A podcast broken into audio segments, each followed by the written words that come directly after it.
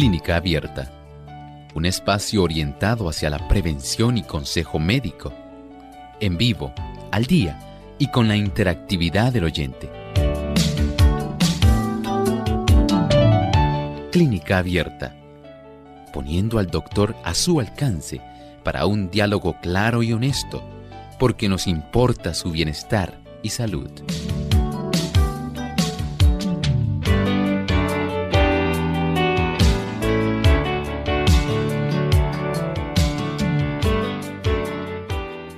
Ha llegado el momento para que usted pueda hacer su consulta en nuestro programa de clínica abierta. Así que les invitamos para que participe, haga su pregunta llamando al 787-303-0101. Para los Estados Unidos, el 1866-920-9765. Para llamadas internacionales libre de cargos, el 787 como código de entrada 282-5990 y 763-7100. Recuerde también que usted puede hacer su consulta visitando nuestra página web radiosol.org en vivo a través del chat durante esta hora puede escribirnos su pregunta. De igual forma, puede participar llamando o oprimiendo el símbolo de teléfono. Desde ya pueden comenzar a participar.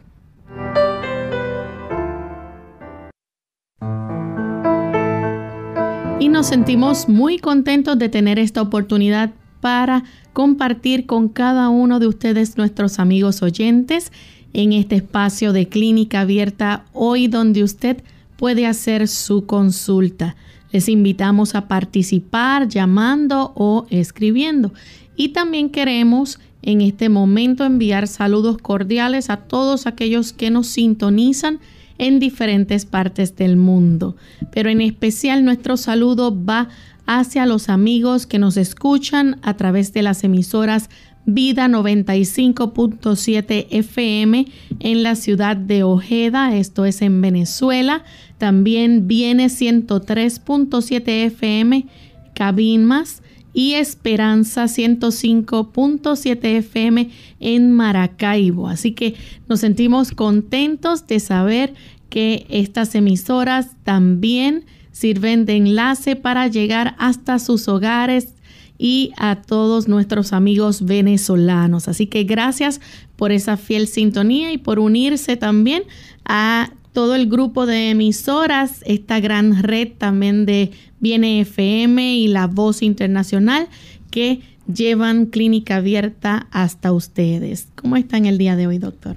Muy agradecido al señor Lorraine y Lorraine.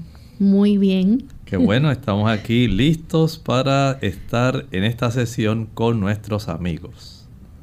Pues vamos a, antes de recibir las llamadas de nuestros amigos, compartir con ustedes este pensamiento saludable del día.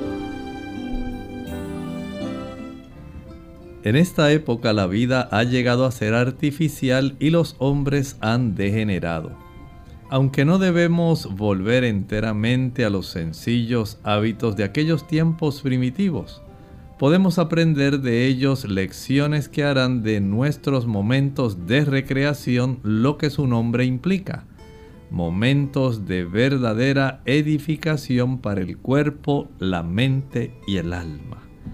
Ciertamente debemos hacer una distinción entre aquellos momentos cuando usted es restaurado, cuando usted es beneficiado en las tres dimensiones de su ser, físico, mental y espiritual. La recreación va a ayudar para que usted pueda tener una mejoría, pueda usted tener una mejor salud en las tres dimensiones. No solamente va encausado a que usted pueda desgastarse físicamente, sino más bien tiende a lograr ese balance entre estas tres dimensiones que son tan importantes en el aspecto de la concepción de un ser integral tal como la Biblia nos ve, nos visualiza a cada uno de nosotros. No somos nada más cuerpo, no somos nada más importantes en el aspecto mental o espiritual. Dios desea que comprendamos esa triple armonía que debe existir y el aspecto de nosotros poder estar al aire libre, al sol, el poder refrigerarnos mientras contemplamos las bellezas que el Señor ha preparado para nosotros, tiene ese triple beneficio que ninguno de nosotros debemos perder. Bien, y con esto en mente entonces estamos listos para comenzar a recibir sus consultas, así que vamos para nuestra primera llamada. En esta ocasión la recibimos de Verónica, ella se comunica desde la República Dominicana. Bienvenida Verónica. Buenos días, Dios le bendiga. Igualmente. Sí, gracias. Mi pregunta es, mire, tengo siete semanas de embarazo y me, me me detectaron un sangrado retrocorial anterior de pequeño tamaño y también tengo mioma. A ver qué el doctor me recomienda. Mire, hay que ser muy cuidadoso en esa situación en la que usted está viviendo, porque tanto el mioma pudiera estar facilitando ese sangrado, como también la ubicación de su placenta. En su situación, yo lo que le recomiendo es que vaya al ginecólogo vaya allá, él debe revisarla y debe sopesar si el sangrado proviene más bien de uno de estos dos, porque sabemos que el problema que pudiera generarse pues no sería el adecuado. Así que antes de hacer cualquier otra cosa, vaya a su ginecólogo. Nuestra siguiente consulta la hace María desde Jayuya. Adelante María. Sí, buenos días. Este, Dios me los bendiga. Igualmente. Este, me gustaría saber qué podría decirme el doctor sobre el hongo cándida y algunos remedios. Muchas gracias. Bueno, este hongo es un hongo que es bastante oportunista de cuando nosotros hacemos algunos desarreglos, principalmente cuando tenemos una ingesta bastante elevada de azúcar. Ya sabemos cómo las personas que ingieren jugos, maltas, refrescos, bombones, helados, paletas, bizcochos, galletas, flanes, chocolates, van a desbalancear su flora microbiana intestinal. Y no solamente la microbiana, también se puede afectar, además de la intestinal, la flora microbiana que habita en la cavidad vaginal esto también puede facilitar que ese tipo de hongo o levadura puede estar también desarrollándose y afectando mucho más. Pero básicamente es muy oportunista. Si nosotros descuidamos la calidad del alimento que ingerimos, le brindamos a ese tipo de levadura la oportunidad de que ella se multiplique y facilita entonces el poder reproducirse y poder afectarnos, eh, produciendo bastante picor o comezón, enrojecimiento, malestar en las personas, en las damas también, en el área vaginal, en el introito vaginal. Todas estas áreas pueden eh, en realidad comenzar a ser bastante molestos para la dama. La clave, deje de comer azúcar si es que necesita usar algún tipo de eh, antifúngico como la nistatina o algún otro tipo de producto, eh, digamos, en forma de algún óvulo que sea intravaginal, pues todo eso depende de que usted vaya al médico, él revise. Eh, no todo el mundo que sospecha que tiene cándida tiene cándida son modas que también se ponen, que salen en el internet y le achacan a la cándida muchas cosas que la gente está padeciendo, cuando en realidad tienen eh, relación con otras situaciones. Pero sí reconocemos que hay situaciones donde hay infecciones de cándida, pero por supuesto, tiene que ser diagnosticada, no es porque usted lo sospecha o porque el dolor de cabeza que usted tiene y buscó en la internet le dijeron que ese dolor de cabeza se debe a la cándida que la colonizó. No, no, no, no se vaya por ese lado. Vamos a hacer caso, vamos a evitar los productos que son azucarados y si usted sospecha que la tiene, vaya al médico, él le puede revisar. Bien, nuestra próxima consulta la hace Luz desde Añasco, Puerto Rico. Adelante, Luz. Luz, continuamos entonces con Ruth. Ella nos llama también de la República Dominicana. Adelante, Ruth. Sí, Dios me bendiga a todos y me le guarde rica y abundantemente. Hacía tiempo que estaba tratando de comunicarme no había podido. Eh, que tengo un problemita, a ver si el doctor, por favor, tiene algún remedio casero para la incontinencia urinaria. Pues ya yo he ido a varios médicos, he ido a ginecólogo, urólogo, me mandaron a hacer un estudio, pero aún no he podido hacerlo, pero a ver si hay algún remedio casero que resolver esto, porque yo me está perturbando mucho ese problema. Muchas gracias. Bueno, antes de eh, que usted pueda proceder a algunos tipos de terapias que hay ya médicas, podemos recomendar una que es bastante adecuada, sencilla, que son los ejercicios de Kegel. Se escribe K-E-G-E-L.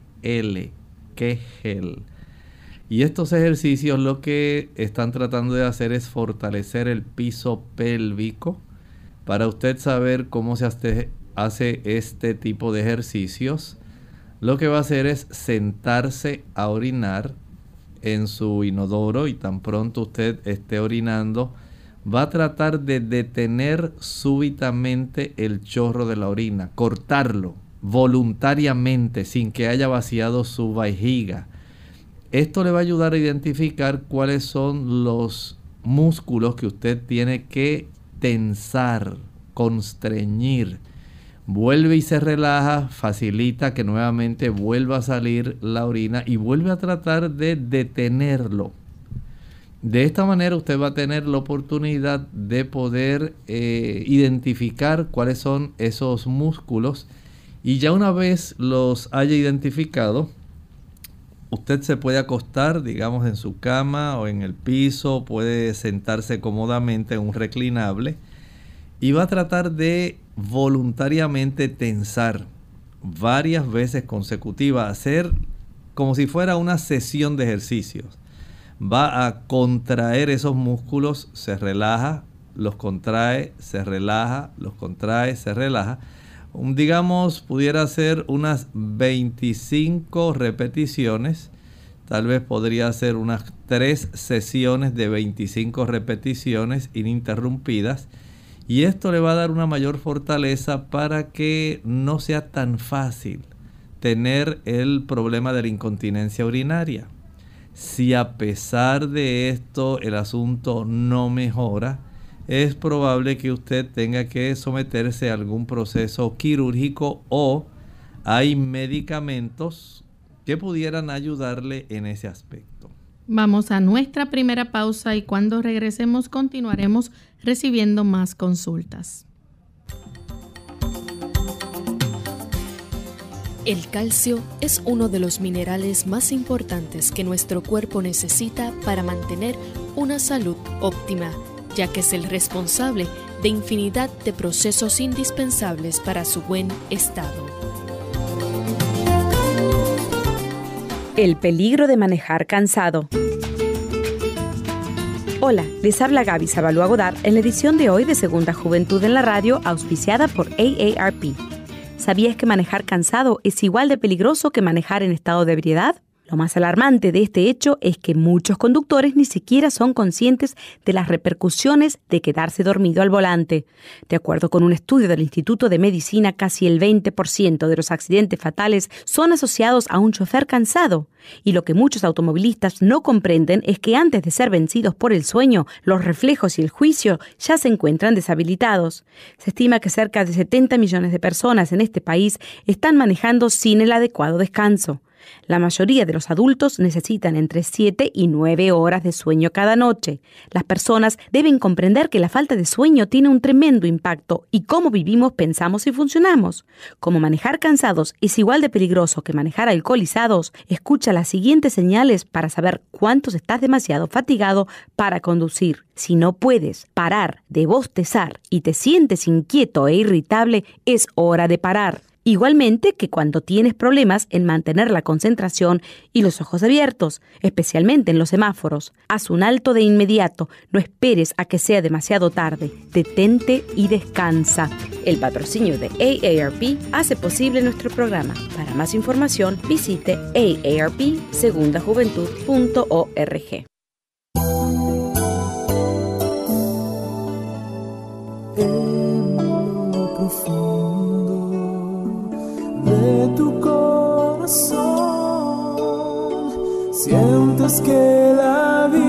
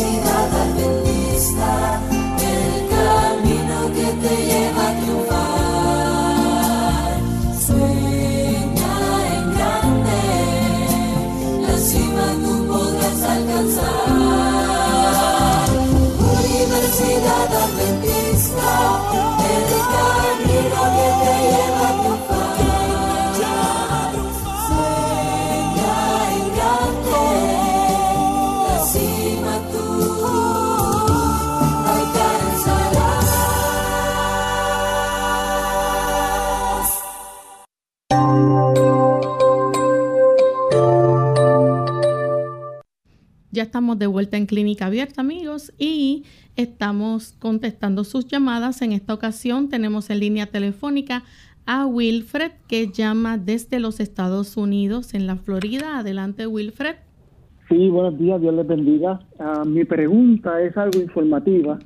Simplemente es que quisiera saber, ah, hay personas que comentan que la lechuga simplemente es agua y que no tiene ningún valor nutritivo y entonces ¿por qué comerla?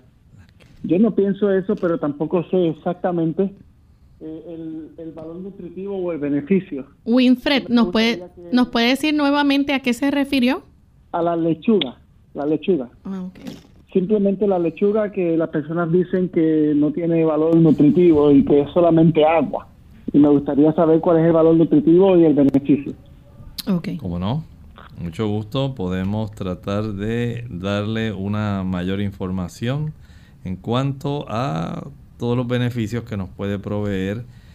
Sabemos, mire, las a veces nosotros juzgamos, ¿verdad? Por este pensando de que pues básicamente ahí no tenemos mucha muchos nutrimentos, pero a veces nosotros podemos engañarnos aun cuando sé que tiene una gran cantidad de agua, porque esa es la realidad, y tiene mucha cantidad de fibra y que da el aspecto de la saciedad. También tenemos que comprender que este tipo de productos tienen sus propiedades casi siempre estos eh, tipos de, digamos, vegetales o ensaladas. De esta manera nos están dando muchos minerales y las, los productos así de hojas tienden a dar ese tipo de, de ayuda. Por ejemplo, aunque tienen muy pocos azúcares, la fibra es muy buena, básicamente no tienen grasas, tienen ciertas cantidades de mm, retinol, que es un precursor de la vitamina A. Básicamente podemos obtener un 18% también podemos obtener una buena cantidad de hierro, aunque usted la vea así que no le da ningún tipo de apariencia. Básicamente le puede proveer un 10% de hierro, le puede proveer manganeso, magnesio, tiene cierta cantidad de calcio, tiene bastante cantidad de vitamina K. Así que tiene más de lo que pensamos. Sí, tiene más de lo que la personas generalmente creen porque este, la lechuga en sí, esta vitamina K da fortaleza a las paredes arteriales y venosas. No importa cuál tipo de lechuga sea. Bueno, básicamente la lechuga en términos generales podemos decir que la que nosotros conseguimos normalmente cuando vamos al supermercado, eh, tenemos la lechuga del país, americana Claro, la romana, la que es tipo kale, que todavía es más rizada, eh, eh, que pertenece básicamente a otra familia. Y a veces pues las personas las utilizan así, pero la lechuga en términos generales, eh, podemos decir que da este beneficio y la vitamina K es muy importante para la salud ósea. O sea que básicamente podemos decir que este tipo de producto, aunque eh, muchas personas dicen, no, en verdad, pues yo creo que no tenemos mucho beneficio, eso es lo que estamos básicamente usando fibra y agua. En realidad no. Hay algunos tipos de beneficios que usted va a utilizar para a derivar, más bien sería lo correcto, para usted poder ayudarse. Así que por lo menos, mire, aunque sea desde el punto de vista de la vitamina K y del hierro, básicamente ahí tenemos dos eh, aportes Recuerde que las personas, por ejemplo, que están eh, con sobrepeso, al consumir este tipo de producto, pues le da saciedad. Y desde ese punto de vista, si usted quiere recordar algo así notable de la lechuga, recuerde principalmente el beneficio que provee de la vitamina K y del hierro. Bien, continuamos entonces con Nancy que se comunica de Caguas, Puerto Rico. Adelante, Nancy. Buenos días, Dios le bendiga. Mira, yo quisiera saber algo para la apnea del sueño, para que la persona pueda dormir. Dios le bendiga. Gracias. Este tipo de situación eh, no es algo tan fácil porque si la persona está obesa, tiene que bajar peso. En la apnea del sueño básicamente tenemos una incapacidad para poder ingresar un buen volumen de aire para la persona que la está sufriendo. Y si esta persona está sobrepeso, ya tenemos una limitante. Esta persona debe bajar peso. Si la persona tiene reflujo y el reflujo le ha inflamado la zona de la orofaringe, ya tenemos otro factor limitante. Si la persona además tiene las amígdalas grandes, si tiene las adenoides inflamadas, si tiene la úvula, la campanita que cuelga del paladar blando, esto también es básicamente otro factor obstructivo. Eh, si esta persona, además de eso, tenemos eh, esas dificultades, eh, si no se ejercita, o si este, este tipo de situación, eh, digamos, por razones de inflamación del área de la faringe también. O sea que hay una serie de situaciones, si hay una desviación del tabique nasal, si hay hipertrofia de los cornetes que están dentro de la cavidad nasal, si usted ha ido enumerando, hay una serie de factores que pueden estar facilitando esto. Así que desde el peso, las, el reflujo, las infecciones de amigdalinas, eh, la hipertrofia de las adenoides, la hipertrofia de los cornetes, la desviación del tabique y a veces algunos medicamentos pueden también en cierta forma afectar. Pero básicamente son factores mecánicos obstructivos que dificultan que la persona eh, digamos, por el crecimiento, como le decía, de la campanita, de la úvula. Todo, es, todo lo que pueda limitar una, un buen ingreso de un volumen de aire cuando la persona respira, va a estar facilitando esto. Así que esta persona debe ir a su otorrino para una revisión debe ir entonces a hacerse un examen especial para saber cuán severa es su dificultad de apnea del sueño. Si su problema está dentro de lo que hemos estado planteando, este debiera corregirse. Eh, si no, esta persona pues va a, a requerir estos tipos de aditamentos que tiene presión positiva intermitente, para ayudar a proveer una mejor cantidad de oxígeno y que pueda roncar menos, pasar mejor la noche y no despertarse tanto, tener un sueño más conciliador que pueda ser restaurador. Tenemos también a Ángela que llama desde Moca, Puerto Rico. Adelante, Ángela. Sí, buenos días. Buen día. Yo quiero hacer una pregunta. Cuando agarro objetos pequeños con la mano derecha, me tiembla muy levemente y eso me está preocupando. ¿Qué me podrían decir, por favor? Gracias. Bueno, le puedo recomendar que usted vaya a su neurólogo. En ocasiones no es que usted esté desarrollando Parkinson, pero hay situaciones donde se desarrolla un temblor benigno esencial. En muchos casos pudiera haber eh, algún tipo de, digamos, fatiga de su sistema nervioso, algún problema de conducción, una insuficiente cantidad de ciertas vitaminas que pudieran estar facilitando localmente en áreas especiales como digamos el dedo pulgar de la mano derecha o el dedo índice. Y esto pues eh, preocupa a las personas.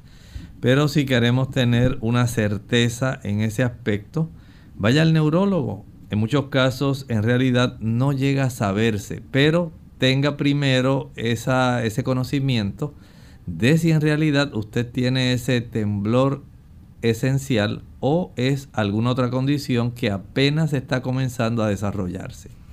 Continuamos entonces con Nelly que llama desde Aguadilla, Puerto Rico. Adelante Nelly. Sí, gracias, Dios les bendiga. Mire, eh, tengo una receta aquí para boca seca. Eh, lo único que quisiera saber si esta, este, esa mezcla que tiene de media taza de agua, eh, media taza de sábila y jugo de un limón, eh, se puede hacer buche, tengo que se puede hacer un buche de en cuando y si se puede tragar o se debe de, de, expulsar el Gracias. Gracias. Sí, es adecuada nada más que no le eche demasiado limón, porque como lo va a preparar en forma de buches, no queremos que eh, la cantidad excesiva de jugo de limón pueda eh, erosionar el esmalte de sus piezas dentarias. El que haya cierta cantidad de limón, que no debe ser mucha, lo que hace es estimular a que nuestras glándulas de, que producen saliva, tanto las parótidas, las sublinguales o las submaxilares, puedan ellas, eh, vamos a decir, exprimir y facilitar cierta cantidad de saliva y además la humectación que logra por un tiempo más prolongado con el uso de la sábila le puede ser mucho más útil. Bien, hacemos nuestra segunda y última pausa. Cuando regresemos continuaremos contestando algunos chats del día de ayer que no nos alcanzó el tiempo a contestar y seguiremos entonces con más consultas. El dolor de colon surge en el vientre bajo izquierdo como consecuencia de nerviosismo o consumo de lácteos e irritantes. Redúcelo y aprende a manejar mejor el estrés. La familia unida jamás será vencida. Hola, les habla Gaby Zabalúa en la edición de hoy de EARP Viva, su segunda juventud en la radio, auspiciada por EARP. A pesar de saber que la prevención puede salvarnos la vida, ¿por qué no nos realizamos el control médico anual? ¿Por problemas monetarios o por creer que el seguro médico se estima que cada tres de 10 hispanos mayores no se ha realizado un examen físico en el pasado año. No obstante, enfermedades silenciosas como la hipertensión y algunos tipos de cáncer no presentan síntomas, sino hasta que la enfermedad está muy avanzada, por lo que prescindir del control anual puede ser extremadamente peligroso. Además del dinero y la falta de seguro médico, la barrera del idioma impide a muchos hispanos mayores examinarse anualmente. De la misma manera, quienes se sientan sanos tampoco acuden al médico hasta que caen enfermos o es demasiado tarde. Aunque un examen médico pueda ser caro, la prevención siempre resulta menos costosa. Al parecer, aquí es donde vamos a recibir el mayor beneficio con la nueva ley. A partir del próximo año, todos los beneficiarios de Medicare recibirán un examen físico anual gratuito, entre otros servicios de cuidado preventivo. Por otro lado, iniciativas como Lleve a un ser querido al médico pueden ayudar con aquellos que evitan la visita médica a toda costa. El patrocinio de AARP hace posible nuestro programa. Para obtener más información, visita aarp.org oblicua viva. Clínica Abierta. Ya estamos de regreso en Clínica Abierta y tenemos una consulta de José, que en el día de ayer nos escribió desde Costa Rica. 63 años, tiene difusión eréctil, tiene erección corta. Al tener relación sexual, dice que eh, algún medicamento natural u otro que le pueda recomendar no padece de nada, de, apetito sexual al 100% todavía, dice. Bueno, desde ese punto de vista hay que comprender que, al igual que ocurre con las damas, los niveles de hormonas sexuales van reduciéndose con el tiempo. Y en los caballeros, básicamente después de los 45, 50 años, comienza un declive en ese aspecto de la testosterona y según se va reduciendo, entonces también la capacidad de erección va disminuyendo. De tal forma que sí encuentro que hay muchas personas que han recurrido a diversos tipos de productos naturales. Algunos usan el ginseng o ginseng, otros utilizan la muira puama, otros utilizan la maca. Y hay una diversidad de productos que se han utilizado, pero la realidad es que eh, básicamente no se puede regresar a tener la cifra sanguínea de testosterona que se producía eh, anteriormente. De tal manera que en ese aspecto podemos decir que esos productos que mencioné pueden ser útiles y en cierta medida pueden conservar cierta capacidad en función eh, de la erección masculina. Tenemos entonces a Mabel de Estados Unidos. Ella escribió diciendo que dejó hace mucho tiempo de usar desodorante con antiperspirante por los daños que podía ocasionar, pero no le gusta eh, que suda por las axilas y se le nota en la ropa. Dice que hoy usando desodorantes naturales que le protegen entonces del mal olor, pero no del sudor. ¿Habrá algo que remedie esto? En realidad es algo que se ha observado hace mucho tiempo. Por eso la mayor parte de los antiperspirantes contienen aluminio. Y muchas personas, especialmente las damas, eh, tratando de evitar la aplicación estos antiperspirantes que tienen aluminio para evitar eh, sospechas de que esto pueda generar cáncer de mama. Entonces los evitan. Pero hay personas que se aplican, digamos, en esa área eh, soluciones o productos que más bien son secantes como el polvo de yuca o polvo de mandioca. Se lo friccionan en esa área eh, algunos mezclan el polvo de mandioca o yuca con eh, un poco de jugo de limón, hacen una pasta, la aplican. Hay otras personas que utilizan ya algunos eh, desodorantes que contienen más bien extractos de la semilla de la toronja y combinada por ejemplo con manzanilla, con sábila y otros productos que pueden ayudar eh, algunas personas prefieren utilizar, eh, aplicarse en esa zona axilar, digamos la salvia en forma de té. Pero por supuesto, como usted estaba mencionando, no tiene una duración de protección de 10, 12 horas. En realidad no es ese tipo de potencia. Y ahí entonces eh, la mayor parte de las personas hacen como usted van buscando hasta que tratan de encontrar el que mejor se ajusta a su situación, de tal manera que no se sientan incómodos y puedan tener el beneficio no solamente antiperspirante, sino también de evitar el mal olor. Bien, tenemos entonces a Carmen de Puerto Rico. Ella quiere saber que si toma todos los días un té de menta o de manzanilla sin ninguna condición, ¿esto tendrá algún efecto secundario? Puede alternarlo. El té de manzanilla tiene propiedades que son carminativas, astringentes, muy buenas. El té de menta es muy sabroso, muy fragante, pero algunas personas que padecen de reflujo gastroesofágico puede facilitarle la relajación del esfínter del cardias, que es la válvula que controla el que haya un paso de alimento del esófago al estómago y el uso frecuente de productos con menta puede facilitar que esta zona del cardia se relaje y se facilite el reflujo. Pero no quiere decir que porque lo tomó una vez ya tiene problemas. No, usted lo puede tomar ocasionalmente. Si usted pudiera alternarlo, digamos, con algún té de naranjo, algún té de limoncillo y otros diferentes.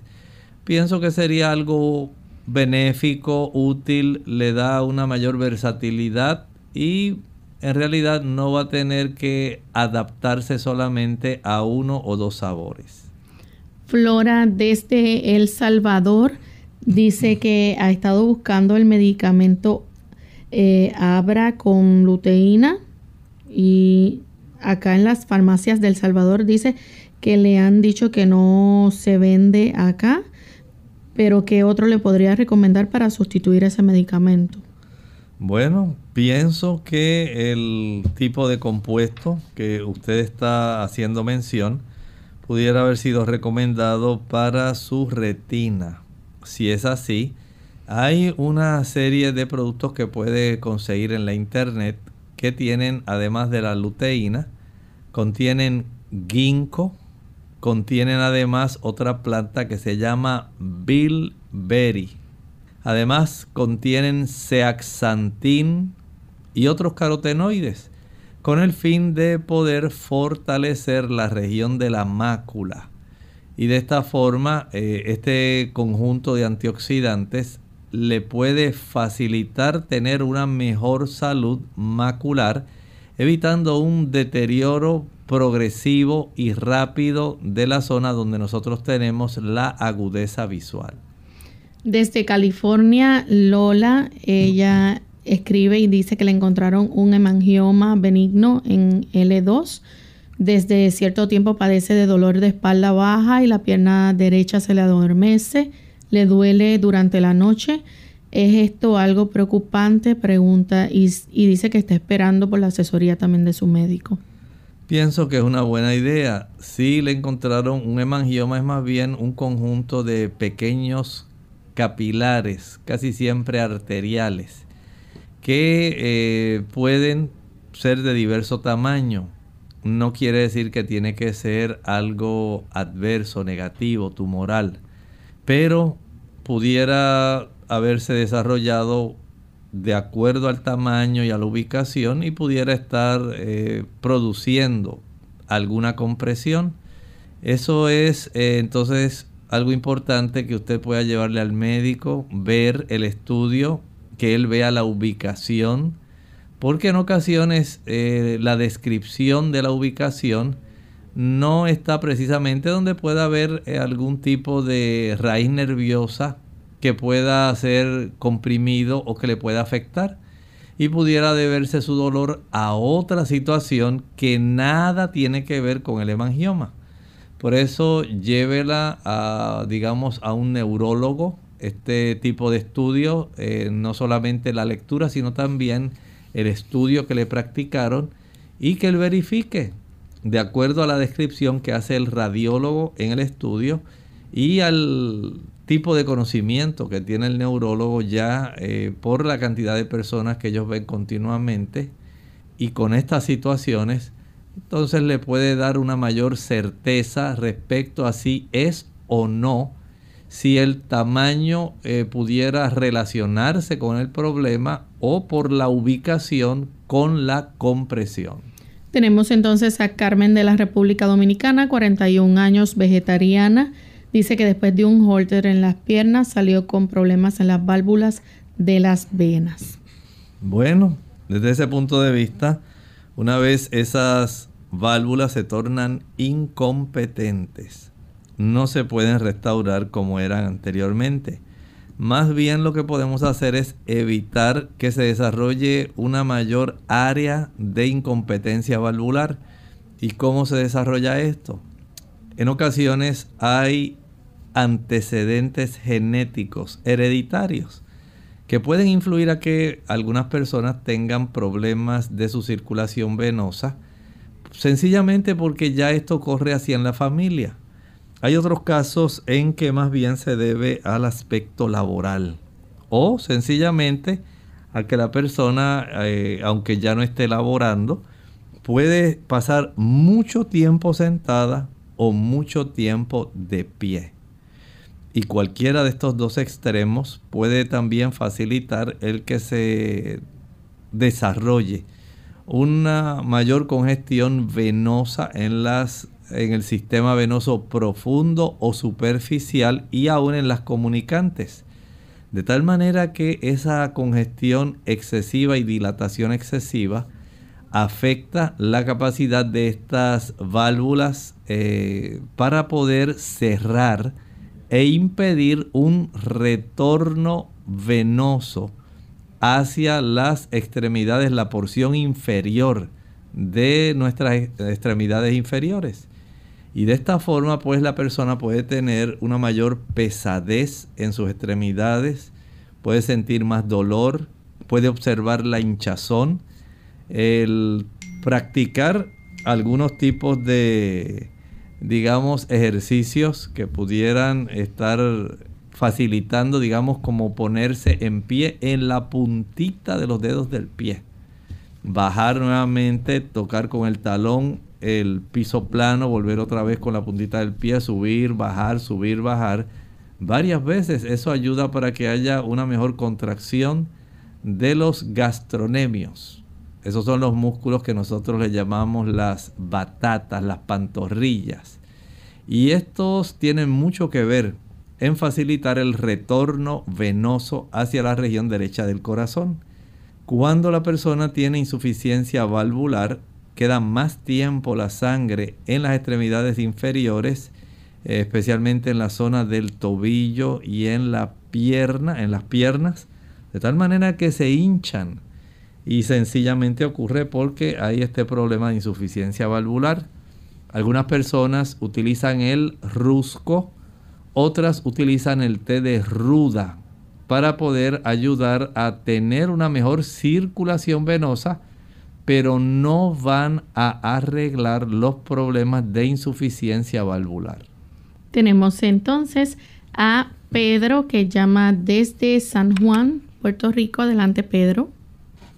Sí, muy buenos días. Bendiciones para todos ustedes. Eh, para el doctor Rodríguez, tengo una pregunta para, sobre un niño de casi cuatro años que lo cumple esta semana. ¿Me escucha bien, verdad? Sí. Sí, doctor, este, este niño este, tiene problemas de estreñimiento. Estamos haciéndole algunos estudios este, para ver a qué se debe, si hay alguna malrotación en, su, en su intestino o algo. Pero ¿qué se le puede ir dando? Este, y la pregunta principal mía es la sábila o qué cosa usted recomienda para ayudarlo a, a que pueda ablandar mientras tanto, lo que se va descubriendo que tiene. Gracias. Lo más fácil que se puede hacer si ya el niño dejó de ser amamantado. Digamos que la madre lo, lo estuvo amamantando año y medio, hasta dos años. El aumentar el consumo de frutas, frutas que contengan fibra. Digamos que le cortamos trocitos de china, o naranjas dulces, el consumo de mangos.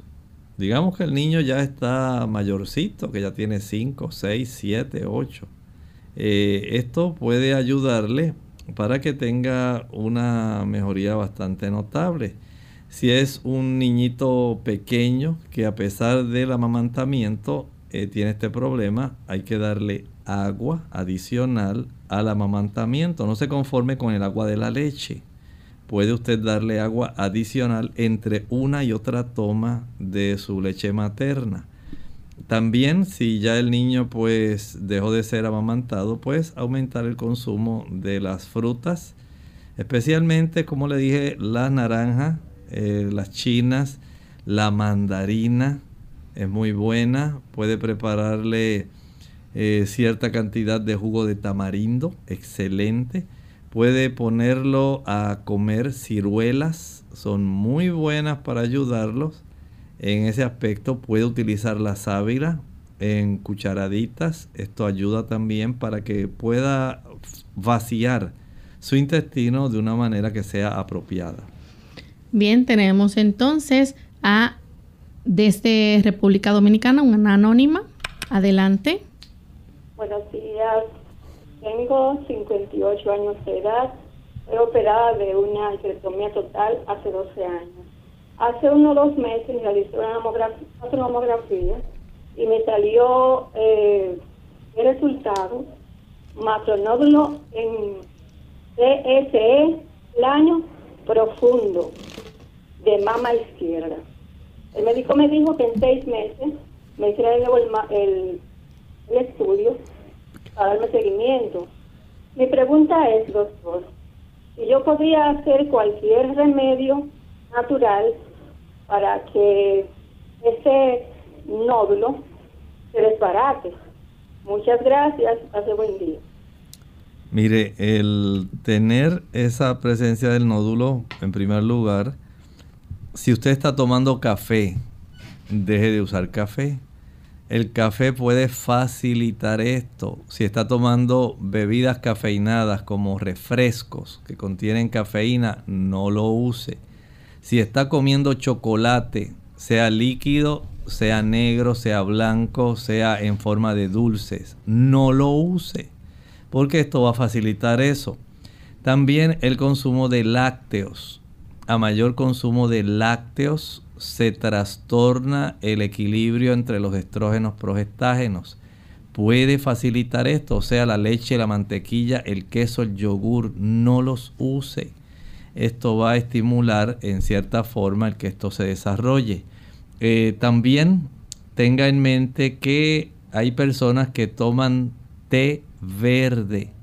Ese té verde que se consume en el oriente y en los Estados Unidos como sustituto del café y que se está también eh, combinando con algunos de estos, eh, digamos, sabores a fruta y se venden como bebidas energéticas porque tienen precisamente el té y el té, aunque tiene una buena cantidad de teína, también tiene cafeína. El chocolate tiene teobromina, pero también tiene cafeína. Y por supuesto, eh, los refrescos que contienen cafeína y la, el café, todos van a facilitar que esto se desarrolle. El dejar de usar los alimentos que provengan de animal reduce más. No es que solamente eh, sea por los lácteos y sus derivados, sino también hay cierta influencia en el consumo de huevo, en el consumo de carne, pero los lácteos tienen un predominio en ese aspecto. La insuficiencia en la ingesta de alimentos ricos en vitamina E puede también facilitar esto. La insuficiencia en los carotenoides. Estamos hablando de los productos que son verdes, amarillos, rojos. La insuficiencia en una cantidad de vitamina D adecuada, si usted tiene menos de 30 nanogramos por mililitro, pues ya tiene problemas. Entonces, corrija este tipo de factores, ejercítese y creo que puede para la próxima ocasión tener una mejoría respecto a este nódulo que a usted le preocupa. Tenemos entonces a María de la República Dominicana. Adelante María. Sí, muy buenos días, mi querido doctor. Eh, que el Señor le bendiga. Es con relación a un sobrinito que tiene 11 meses de edad. A él le diagnosticaron cardiopatía congénita. Entonces, a los médicos, ahora los cardiólogos dijeron que hay que darle una alimentación en base a, a como aceite de coco, algo así. ¿Qué, qué vitamina? Como queremos saber qué, qué alimentos se le podrían dar con esto, con leche de coco, no sé qué es cierto. Ay, muchas gracias, que Dios le bendiga. Muchas gracias. Mire, lo correcto es que usted pueda indagar, averiguar cuál es el tipo de cardiopatía congénita. El, pienso que los médicos que lo están atendiendo le han recomendado eh, lo que usted me estaba mencionando, el aceite de coco, por la, el tipo de ácidos grasos que contiene, que son de cadena mediana. Mediana, pero son largas. Y probablemente, como lo, el músculo del corazón utiliza en forma primaria los ácidos grasos, es muy probable que esa haya sido la razón. Sin embargo, no quiere decir que sean los únicos ácidos grasos que existen. Hay otra diversidad de ácidos grasos que no son de cadena mediana eh, y básicamente pueden ser útiles. Pero sería útil primero saber cuál es la condición en sí que está proveyendo. Digamos que él le haga ese tipo de recomendación, porque hay diferentes cardiopatías. Si usted logra indagarla, podemos averiguar en relación a la que a usted le preocupa. Y tenemos entonces a Fidelina desde California. Adelante con su consulta, Fidelina. Buenos días, placer hablar con ustedes. Dios les bendiga. Mire, doctor, tengo una situación bien seria con el asunto de mi presión. Yo soy una persona de 62 años, soy vegetariana, prácticamente vegan no consumo soda, no consumo cafeína, no hago ejercicios. Peso unas 145 libras ahora, aproximadamente. Ah, mi presión está muy descontrolada. Estoy, no, hace más de un mes no estoy comiendo aceite, prácticamente cero sal. Y yo no sé ya qué hacer. Estoy tomando almodipine 10 miligramos. El doctor naturista me dio que comprara a Mood, M-O-O-D. Dice Mood plus Digestive plus Immune System. Y 5-HPT. Eso como para el estrés. El primero es como un probiótico. Y entonces para ir de que preparando el, el, sistema para ver si duermo, porque tampoco duermo, eh, tiamin, tiamina, tiamin. Pero la presión sigue bastante descontrolada. Este, me la estoy tomando dos veces al día desde el 27. El 27 estuvo 1.21 sobre 75. En la noche 1.23 sobre 82. Siguiente día 1.22 sobre 81 en la noche 117.74, en la noche 121.89. Y así, ayer estuvo bien bajita, eh, estuvo eh, 115.79, entonces esta mañana está 139.93. Yo realmente quisiera ver si me puede ayudar porque no, no, no sé qué hacer. ¿Cómo no? Con mucho gusto le ayudamos. Mire, eh, aunque sea vegana, vegetariana, haga ejercicio, hay personas que tienen problemas con su sistema nervioso en el aspecto emocional. Las preocupaciones y los problemas que se enfrentan día a día son parte de las situaciones que afectan a cualquier ser humano. Si usted está consciente que ha controlado la cantidad de sodio, si usted se está ejercitando, si tiene esa alimentación, entonces vaya por el lado de su sistema nervioso que pues puede tener un gran beneficio.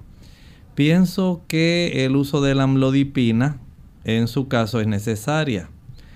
Eh, porque en realidad pues veo que hay unas fluctuaciones, pero sí hay una tendencia a la hipertensión arterial eh, moderada.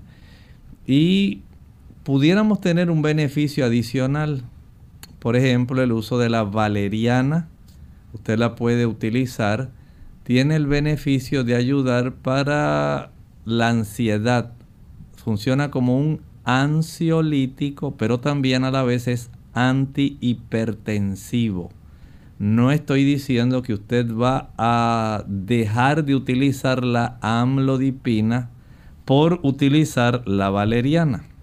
Usted puede eh, utilizarla durante el día, vea cómo le funciona.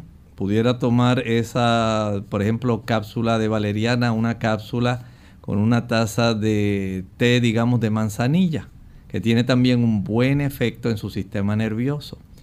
Y esto le puede ayudar, pero recuerde que tener herramientas para enfrentar las situaciones difíciles de cada día es muy importante. Tener paz en el corazón es esencial. Y el Señor está dispuesto a darnos paz en el corazón. Recuerde esa promesa de Juan 14, 27. Mi paz os dejo, mi paz os doy, no como el mundo la da, yo os la doy. Y esa paz proviene de saber que estamos básicamente perdonados y estamos sumisos en armonía con el Señor, de que Él se va a encargar de nuestros problemas. Esto le va a dar una tranquilidad adicional, pero como usted estaba diciendo, las personas que no duermen bien o que se acuestan tarde van a tener generalmente problemas de hipertensión arterial. Procure acostarse temprano. Acuéstese a las ocho y media, aunque no se duerma. Todos los días acuéstese a esa hora y al cabo de mes y medio, dos meses, usted notará que comienza a tener ese beneficio de conciliar el sueño y la presión comienza a bajar. El uso de la valeriana ayuda para que pueda dormir mejor. Por ahora trate de evitar los otros productos que mencionó para que no haya tantas variables. Amlodipina y la valeriana ingerida con una tacita de té de manzanilla. Bien amigos, ya hemos llegado al final de nuestro programa. Agradecemos a todos por la sintonía que nos han brindado y queremos invitarles a que nos acompañen el próximo lunes en otra edición más de Clínica Abierta. Estaremos hablando acerca de los beneficios de la acerola, así que no se pierdan nuestro programa en la próxima ocasión. Vamos a despedirnos entonces con esta reflexión final. La Sagrada Escritura nos enseña que al final de la historia de este mundo. Sí, este mundo tendrá su final. El Señor tiene un juicio y en ese juicio todos deben comparecer, incluyendo los ángeles que han seguido al enemigo, a Satanás. Desde ese punto de vista dice Judas en el capítulo 1 y el versículo 6 y a los ángeles que no guardaron su dignidad, sino que abandonaron su propia morada. Los ha guardado bajo oscuridad en prisiones eternas para el juicio del gran día. Satanás y sus ángeles tendrán que responder por todo el mal que han desarrollado a lo largo de seis mil años en esta tierra. Pero usted y yo tenemos la oportunidad de salir absueltos en ese juicio por la gracia de Dios y la justicia de Jesús recibida por la fe. Nosotros nos despedimos y será entonces hasta el siguiente programa. Con cariño compartieron el doctor Elmo Rodríguez Sosa y Lorraine Vázquez.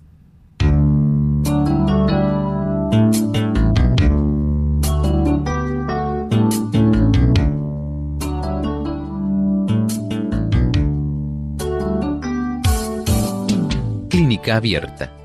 No es nuestra intención sustituir el diagnóstico médico.